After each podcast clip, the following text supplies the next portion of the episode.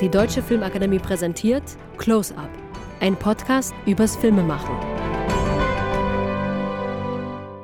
Close Up, der Podcast der Deutschen Filmakademie, Corona-Spezial in der mittlerweile, ich glaube, vierten Woche sind wir oder in der fünften. Man kommt gar nicht mehr mit. Ich spreche heute mit Faraz Shariat, 1994 in Köln geboren, also der jüngste Interviewpartner in dieser Staffel, Filmregisseur, Drehbuchautor, Filmproduzent, es ist 9 Uhr morgens. Hallo Faras. Guten Morgen. Hast du ausgeschlafen? Du hast mir gerade gesagt, dass 9 Uhr eine halbe Stunde vor deiner normalen Aufstehzeit ist. Ja, das klang so, als würde ich um halb zehn aufwachen. Ich stehe um halb neun normalerweise auf, aber bin dann erst so um halb zehn oder so am Arbeiten, weil ähm, ich normalerweise noch eine Session mit Adrian mache. Das ist so ein Yoga-Programm auf YouTube. Und das hat jetzt leider heute nicht geklappt, aber ich habe einen Cowboy-Kaffee in der Hand, den ich wahrscheinlich nicht trinken sollte. Was ist Cowboy-Kaffee? Das ist so, wenn man keine richtige Kaffeemaschine hat, sondern nur Kaffeepulver und dann so mit kochendem Wasser aufschüttet und so ein bisschen wartet, bis die Kaffeekörner so runterrieseln. Ähm, ich glaube, man nennt es auch türkischen Kaffee. Ich glaube auch. Ja. Du hast einen Film gemacht, Futur 3. Das ist ein ganz besonderer Film. Ich finde den ganz, ganz eigen und toll und hoffe, dass ihn viele Menschen sehen werden, wenn das hier alles vorbei ist. Kannst du ganz kurz erzählen, was du da für eine Geschichte erzählst? Also Futur 3 ist ein autobiografischer Coming-of-Age-Film. Also es geht ums äh, Erwachsenwerden und ja, so die Fragen, die man sich so stellt, wenn man äh, auf der Schwelle zum Erwachsenwerden steht.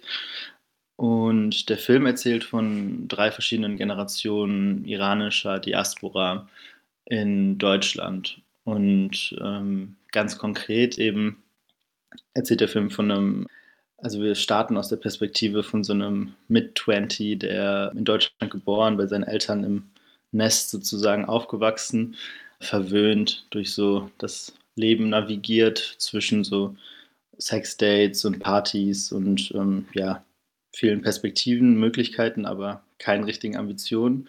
Und dann auf so ein geflüchtetes Geschwisterpaar aus dem Iran trifft und sich so eine ja, sexy Sommersituation entwickelt, in denen die dann ja, sich Fragen stellen über ihre unterschiedlichen Positionen, aber auch anfreunden und verlieben.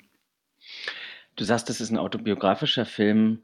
Kannst du das so ein bisschen beschreiben? Was von dieser Geschichte kennst du? Was bist du? Deine Eltern spielen im Film mit, die spielen die Eltern der Hauptfigur. Kannst du darüber ein bisschen erzählen? Also autobiografisch insofern, als dass ich ganz viel ähm, eins zu eins aus meiner Biografie reingelegt habe. Also die Prämisse des Films in einem ähm, so Luxus-Department Store mal geklaut, erwischt und zu Sozialstunden verurteilt, die dann in einer Unterkunft abgeleistet wurden. Wie viele? Sind, ähm, ich musste 160, glaube ich, machen.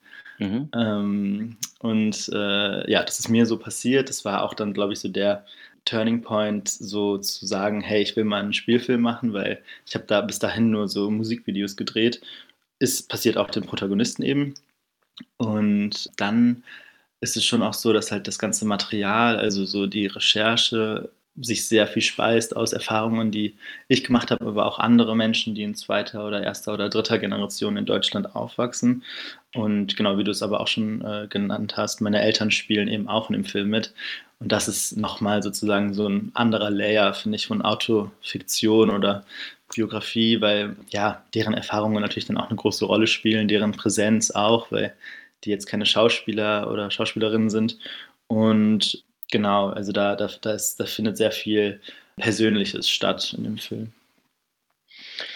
Du hast ja den Weg zum Filmemacher nicht über ein klassisches Filmstudium gemacht, sondern du hast in Hildesheim studiert.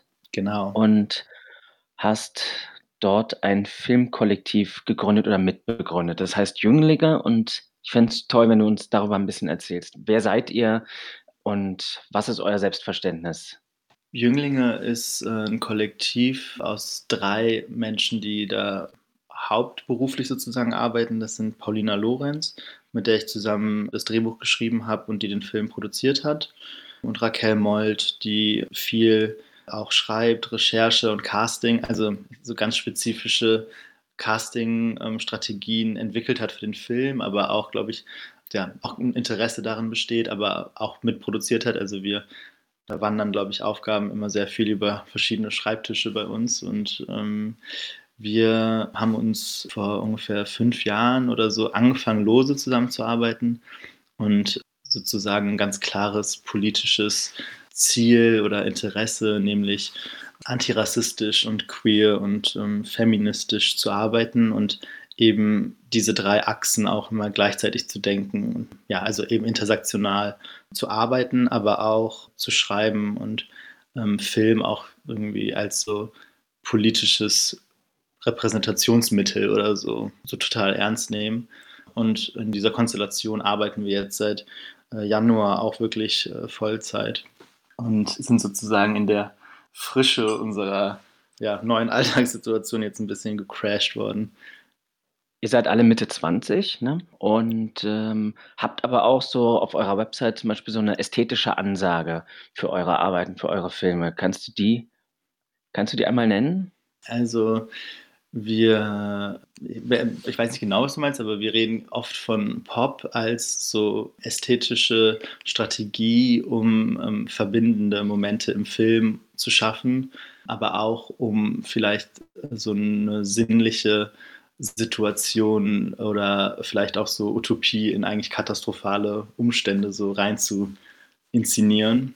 Und das ist was, was uns, glaube ich, äh, einerseits verbindet, weil wir alle Pop, ob das jetzt Musik ist oder Bilder oder Inszenierungen an sich einfach so total mögen und uns damit irgendwie wohlfühlen.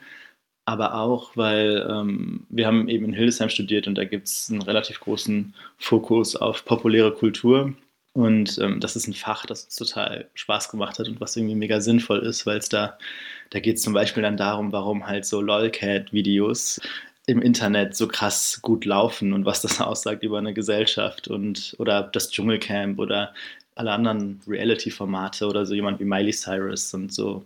Also das ist irgendwie auf jeden Fall eine spannende Auseinandersetzung, weil diese Situation oder Themen oder so oft, glaube ich, so ein bisschen, ja, nicht so richtig ernst genommen werden oder noch in so einem Adorno-Gedenke so degradiert werden oder als so nicht wertvoll wahrgenommen werden. Und das ist, glaube ich, was, was ja, wir voll spannend finden.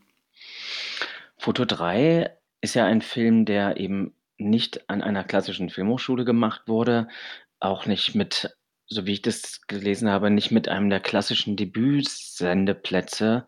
Wie habt ihr den trotzdem herstellen können? Weil es ist kein, das ist kein No-Budget-Film, der mit 10.000 Euro Crowdfunding gemacht wurde, sondern ihr habt den gefördert bekommen, musstet sicherlich trotzdem sehr genau gucken, wie ihr das Geld ausgibt. Aber wie ist dieser Film entstanden? Wie ist er produziert worden?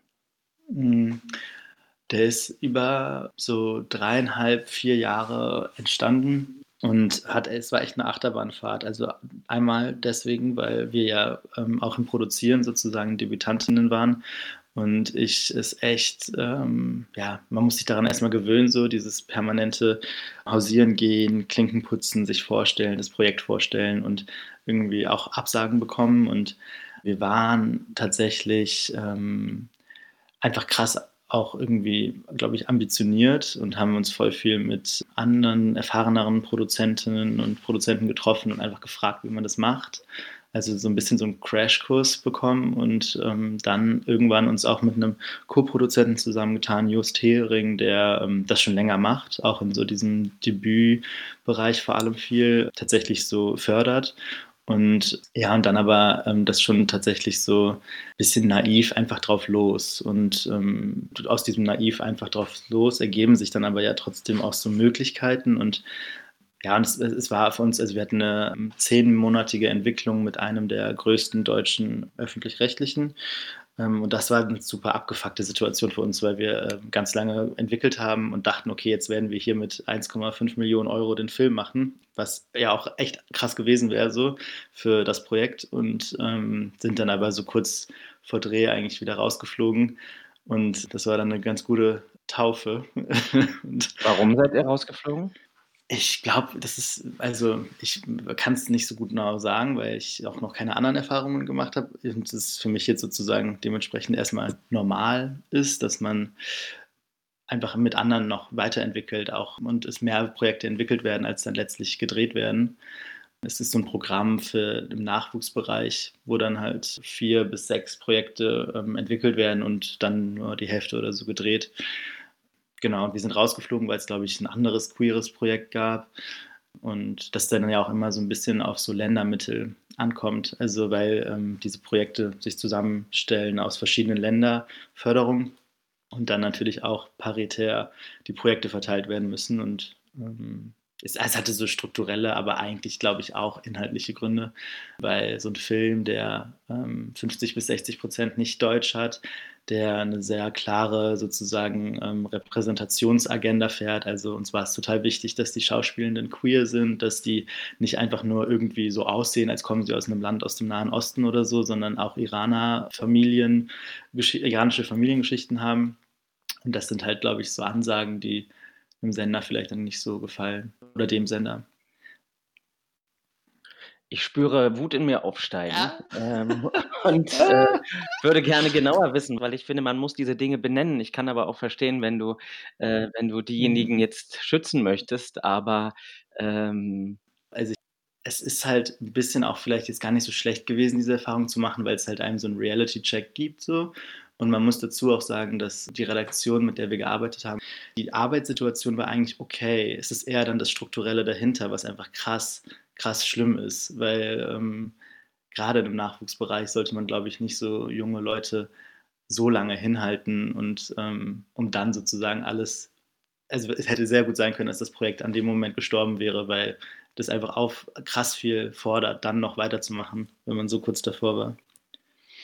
Ich bin froh und ich glaube nicht nur ich, dass das Projekt nicht gestorben ist und dass ihr es durchgezogen habt und auch man muss ja sagen, wirklich toll belohnt wurdet. Ihr habt beim First Steps Award zwei Preise gewonnen und vor allem aber den First Steps Award für den besten abendfüllenden Spielfilm. Das ist das Schöne am First Steps, dass man eben auch einreichen kann, wenn man nicht an einer Hochschule studiert hat oder der Film im freien Markt entstanden ist. Ihr habt gewonnen, ihr seid bei der Berlinale dieses Jahr gelaufen, also erst vor wenigen Wochen war eure Weltpremiere. Wie hast du die erlebt? Mega cool. Also krass äh, der besondere und irgendwie berührende Moment, weil ja voll viel Familie da war und auch, glaube ich, von dem Team so 80 Leute in dem Premierensaal saßen und an sich aber auch überhaupt so ein Riesenfestival mal mitzubekommen und auch so mitzubekommen, dass das, das ist tatsächlich ja auch irgendwie dann so eine Verlegenheit, aber dass die Leute den Film gerne sehen wollen und dass irgendwie eine Nachfrage da ist. Und ich meine, es ist die Berlinale und da wird jeder Film irgendwie viel verkauft und hat einfach sozusagen ein Publikum. Aber irgendwie an dem letzten Screening wurde mir ein Bild geschickt von so Jugendlichen, die so Plakate gemalt haben, wo der Titel draufsteht und so Looking for Tickets.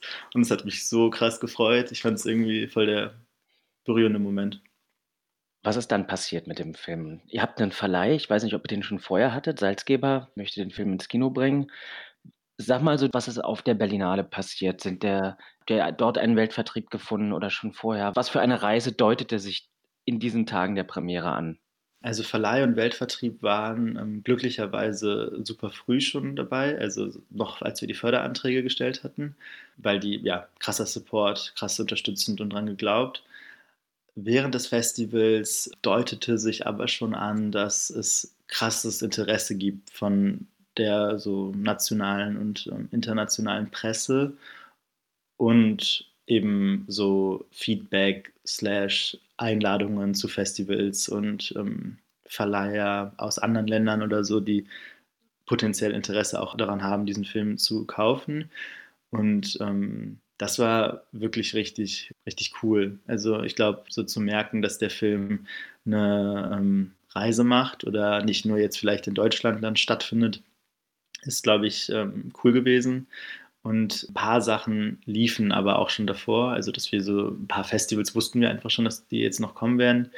Und gekürt wurde das aber dann natürlich nochmal durch so diese Preisverleihung, weil wir da den Teddy Award bekommen haben, also den queeren ähm, Filmpreis der Berlinale.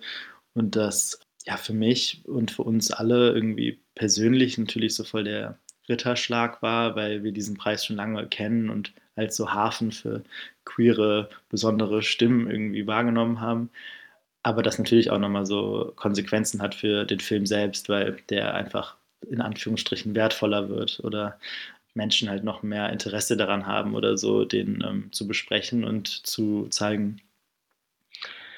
Du hast es jetzt gerade sehr bescheiden beschrieben, das Interesse der nationalen, internationalen Presse. Der Film ist wirklich richtig euphorisch gefeiert worden. Und natürlich passiert sowas häufiger mal, gerade in Deutschland, dass man zu der Hoffnung des deutschen Kinofilms gemacht wird. Aber die, die Stimmen waren wirklich sehr euphorisch, weil der Film sich auch wirklich anders anfühlt als vieles, was in Deutschland gemacht wird. Der hat so eine ganz große Kraft und er hat eine Wildheit und der, äh, man spürt ihm so an, dass der unbedingt gemacht werden musste.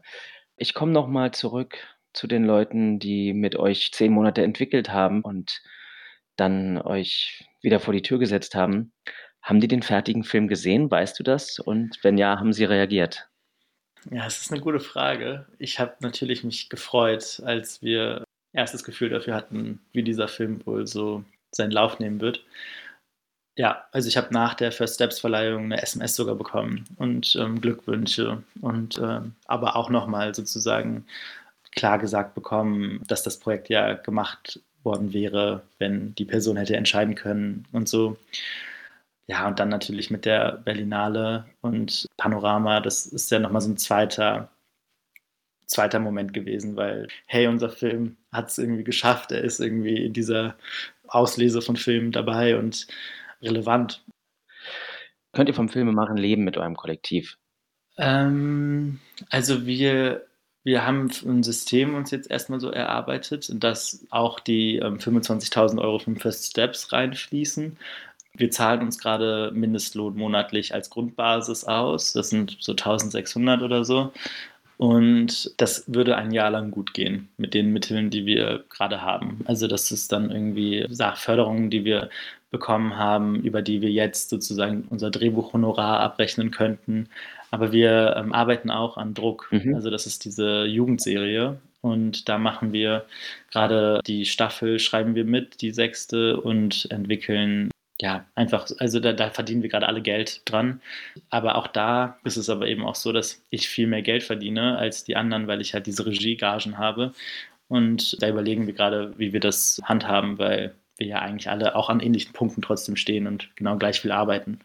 Bisschen im Moment auf jeden Fall Thema, wie man das macht. Wo wärst du jetzt, heute oder diese Woche, wenn die Corona-Krise uns nicht heimgesucht hätte? Ich wäre wahrscheinlich mit einem Koffer, den ich sehr fürsorglich gepackt hätte. Mit dem wäre ich, glaube ich, jetzt so fast zwei Monate am Stück unterwegs gewesen.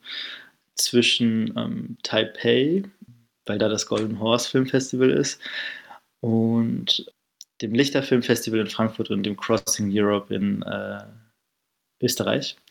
Und äh, wäre wahrscheinlich ziemlich überwältigt von so dem Reisen an sich, einfach weil äh, ja vor kurzem auch jetzt das Festival in Mexiko gewesen wäre, auf das ich mich krass gefreut hätte. Ähm, Guadalajara. Und ich hätte meine Nichte kennengelernt, die ist vor ähm, zwei Wochen geboren worden. Ja, und jetzt sitze ich hier beim Corona-Spezial. Auch schön. Ich hoffe, dass diese Reise irgendwie nachgeholt wird, weil das viele haben das sicherlich erlebt, andere haben das nicht erlebt, wenn du deinen ersten Film hast und der so einen Aufschlag hat, dann kann man eigentlich ein Jahr unterwegs sein. Ich war, glaube ich, mit Novemberkind, meinem ersten Film, ein Jahr auf Reisen von einer Stadt, von einem Land ins nächste und von einem Festival und Goethe-Institut-Screening zum nächsten.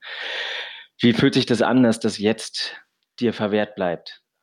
Irgendwie blöd, aber irgendwie auch, also die Berlinale war halt so krass special und irgendwie habe ich da voll die besonderen Erfahrungen sammeln und so konservieren können, glaube ich, weil das natürlich auch voll krass war mit meinen Eltern und meinen Geschwistern, diesen Film im Kino irgendwie auf so Premiumplätzen zu gucken und zu wissen, okay, das ist jetzt hier, Leute interessieren sich dafür, es sind 600 Leute da, die den schauen und so wird das wahrscheinlich nicht nochmal sein, egal wo der Film läuft.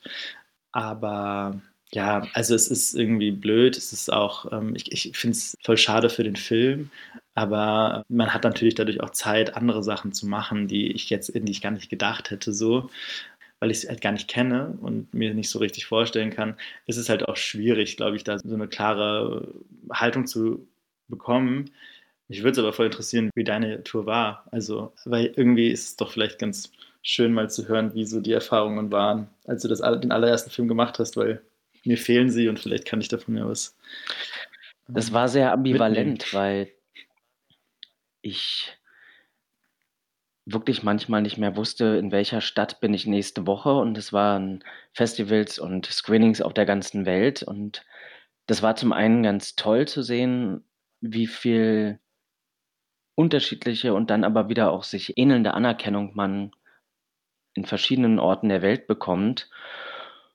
Und irgendwann hat sich das bei mir aber umgedreht, dass ich einen großen Druck verspürt habe, wie mache ich weiter? Und äh, ich hatte schon mit meiner Mutter, mit der ich ja zusammen Drehbücher damals geschrieben habe und es auch heute wieder oder immer noch tue, angefangen an unserem zweiten Film Die Unsichtbare zu arbeiten. Und je länger diese Reise wurde, umso größer wurde der Druck und ich hatte eine immer größer werdende Angst, ich kann das alles nicht und das wird irgendwann auffliegen. Und zuerst werde ich es bemerken, weil ich es eigentlich schon weiß, dass ich das alles gar nicht kann. Und dann werden es aber auch alle anderen merken. Deswegen fühlte sich diese Tour irgendwann auch schon wie meine eigene Abschiedstournee an.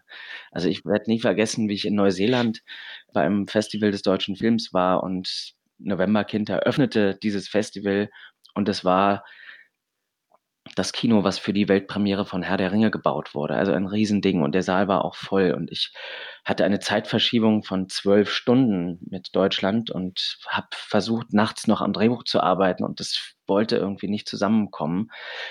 Und das war dann auch irgendwie ganz grausam irgendwann nach einigen Monaten. Ich will aber trotzdem äh, jetzt nicht so depressiv werden, weil das ist dann ja alles gut geworden und irgendwie gehört das ja auch dazu, dass Film schmerzhaft sein kann. Und wenn es einem alles zufliegen würde, glaube ich, dann wären die Filme nicht so gut. Insofern, es war eine tolle Zeit und die werde ich auch nie vergessen. Und irgendwann, je länger ich unterwegs war, merkte ich dann aber auch, dass diese anderen Gefühle sehr stark wurden. Mhm. Ja, ich irgendwie einerseits so, das war auch eine große Angst, die ich hatte, ähm, die mit dieser Festivaltournee so verbunden war so die Angst vor so Isolation oder auch so die ganze Zeit nur so Botschafter zu sein für so diesen Film, aber eigentlich gar nicht so ein eigenes Leben mehr zu haben. Also das fast so auf Pause irgendwie gedrückt wird. Und dann aber auch so dieses so, zumindest, also dieser Film ist so krass in so einer kollaborativen Zusammenarbeit mit anderen Leuten entstanden, die nicht nur ihre Departments sozusagen geleitet oder ähm, gemanagt und ähm, so super gut gemacht haben, so, sondern auch überhaupt dieses Projekt so möglich gemacht haben, weil sie kaum Geld bekommen haben und bla bla bla. Und dann so alleine jetzt damit irgendwie so durch die ganze Welt zu reisen und das so zu vertreten. Und ich meine, ja, hat auch auf jeden Fall sich nicht so krass geil angefühlt, jetzt zu wissen, ich mache eine Weltreise. Und genau. Und aber ja, irgendwie auch dieses so. Und alle anderen bleiben hier, ne? weil das ist tatsächlich die Realität, dass fast ausschließlich die Regisseure eingeladen werden, diese ganzen Festivals zu besuchen.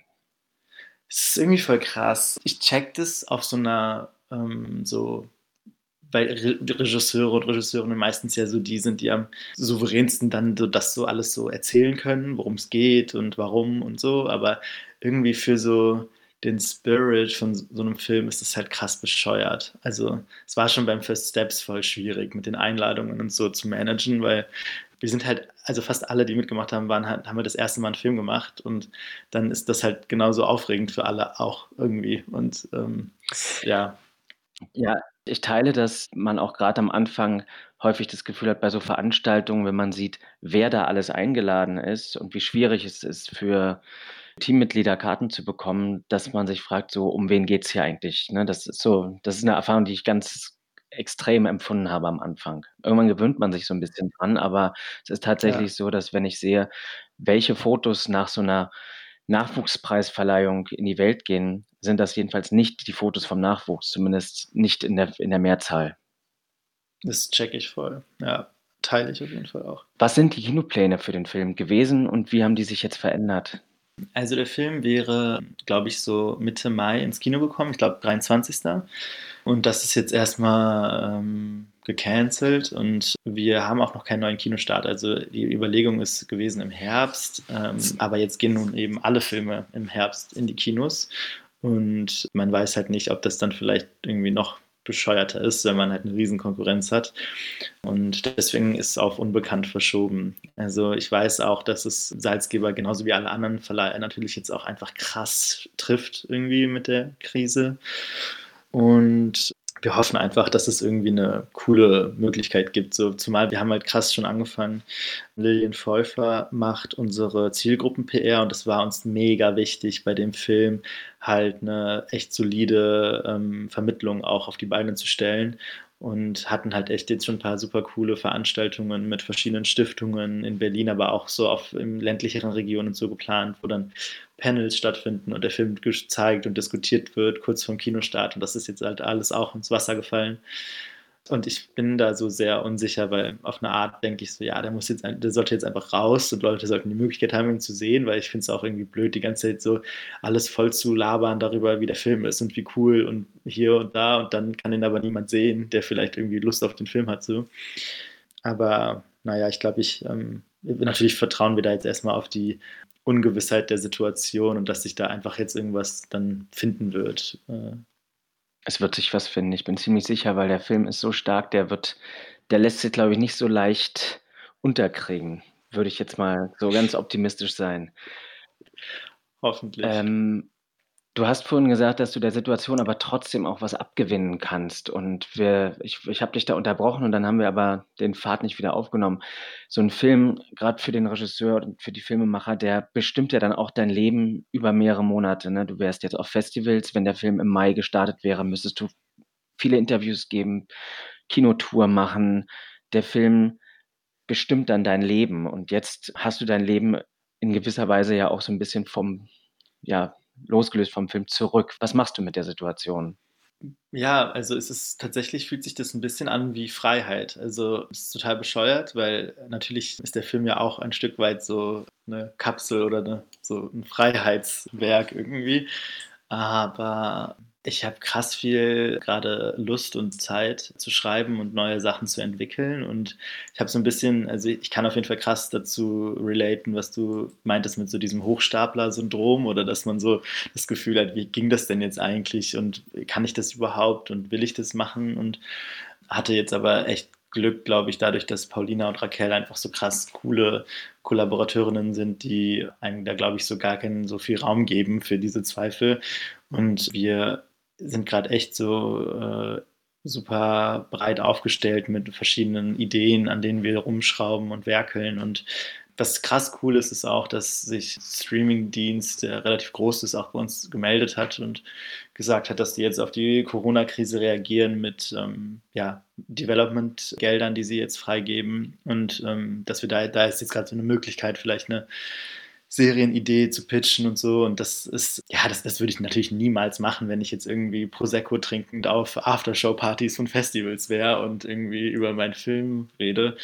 Und deswegen, ich glaube, es ist in meinem Fall auf jeden Fall Glück im Unglück. Und ähm, es, es, es, es, prägt natürlich so ein bisschen, glaube ich, was man jetzt schreibt und worüber man so nachdenkt, weil gerade so diese ersten Würfe sind natürlich so krass, die prägen natürlich so ein Projekt. Ne? Also wenn man die Prämissen schreibt oder es gerade so darum geht, überhaupt erstmal so eine Logline oder Exposé-Form zu finden, da wird ja eigentlich sehr viel schon entschieden. Mhm.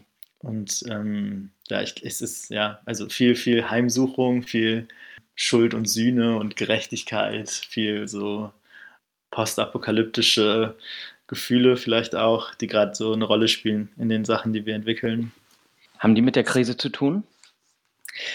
Es ist halt, also, dass, dass es auf jeden Fall viel dunkler und irgendwie gefährlicher und mystischer wird, war schon früher gesetzt, glaube ich. Also, das, das war so eine sehr schnelle, glaube ich, logische Reaktion, wenn man sowas Offenes, Hoffnungsspendendes, irgendwie aber auch so Sinnliches oder so macht, wie Futur 3, dann ähm, ist vielleicht, also ja, war, es irgendwie naheliegend, vielleicht dann als nächstes nicht genau das gleiche nochmal zu machen, sondern was, was irgendwie in eine genau andere Richtung geht. Aber jetzt, ja, ich glaube irgendwie schon. Ich habe, es gibt so einen Stoff, der, ähm, der ist ein bisschen in so eine Fantasy-Richtung. Und ich habe ähm, vor ein paar Tagen, jetzt hier Hochstapler, ne? aber ich bin halt wirklich so eine Person, das darf man eigentlich nicht sagen, aber ich mache dann halt sowas, How to Write Fantasy. Und dann kriege ich halt so einen Buzzfeed-Artikel, wo dann so steht, 13 Tricks, wie man Fantasy schreibt. Aha. Und dann lese ich, und dann lese ich so, dann ist so der erste Punkt, du musst dein Genre kennen. Dann mache ich so, ja, okay, ich, also Fantasy, ich liebe es zu gucken und zu lesen, aber ja, lesen vielleicht jetzt nicht so krass, aber und dann habe ich halt so mir so Genres angeguckt und ein Genre, das mir so direkt ins Auge gesprungen ist, ähm, ist Hope Punk. Und es basiert halt sozusagen auf all den so dystopischen Geschichten unserer Zeit, also ja, 1984 oder Sibylle Bergs GRM oder eben aber auch halt so den realen Umständen Rassismus und äh, eigentlich alle Isms unserer Zeit äh, erstarken und leiten Politik. Welt ist eigentlich dem Untergang geweiht und formuliert aber sozusagen eine krasse Antithese. Also es eine, ähm, es geht um Hoffnung, um sowas wie Fridays for Futures, aber auch um den Willen, irgendwie die Welt nicht mehr so hinzunehmen, wie sie ist und Helden, die das leisten können. Also es ist eine krasse Vereinfachung, aber ich mochte den Begriff irgendwie mega gerne und habe dann mich so gefragt, so ja, wie Hope Punk ist vielleicht genau das, was man jetzt gerade bräuchte, so, weil auf eine Weise ja sowas wie Corona ja schon auch so ein Portal in eine andere Welt ist oder in eine Möglichkeit und ja auch totale befreiende Momente hat, wenn man merkt, dass das alles vielleicht doch möglich ist, dass man vielleicht doch die Welt sehr schnell ändern könnte. Und das ist irgendwie beflügelnd, finde ich. Ich finde das ein sehr schönes Schlusswort. Ich wünsche dir ganz viel Durchhaltekraft und dass Futur 3 eine tolle Rausbringung bekommt, aber ich wünsche dir noch mehr, dass du immer Möglichkeiten haben wirst, deine Projekte oder eure Projekte zu machen und dass wir noch ganz viele Filme, Serien, was auch immer von dir und euch, von Jünglinge zu sehen bekommen. Danke dir für das Gespräch. Vielen Dank. Am Freitag spricht Susanne Bormann mit der Dokumentarfilmerin Mo Asumang. Bis dahin alles Gute und bleibt gesund.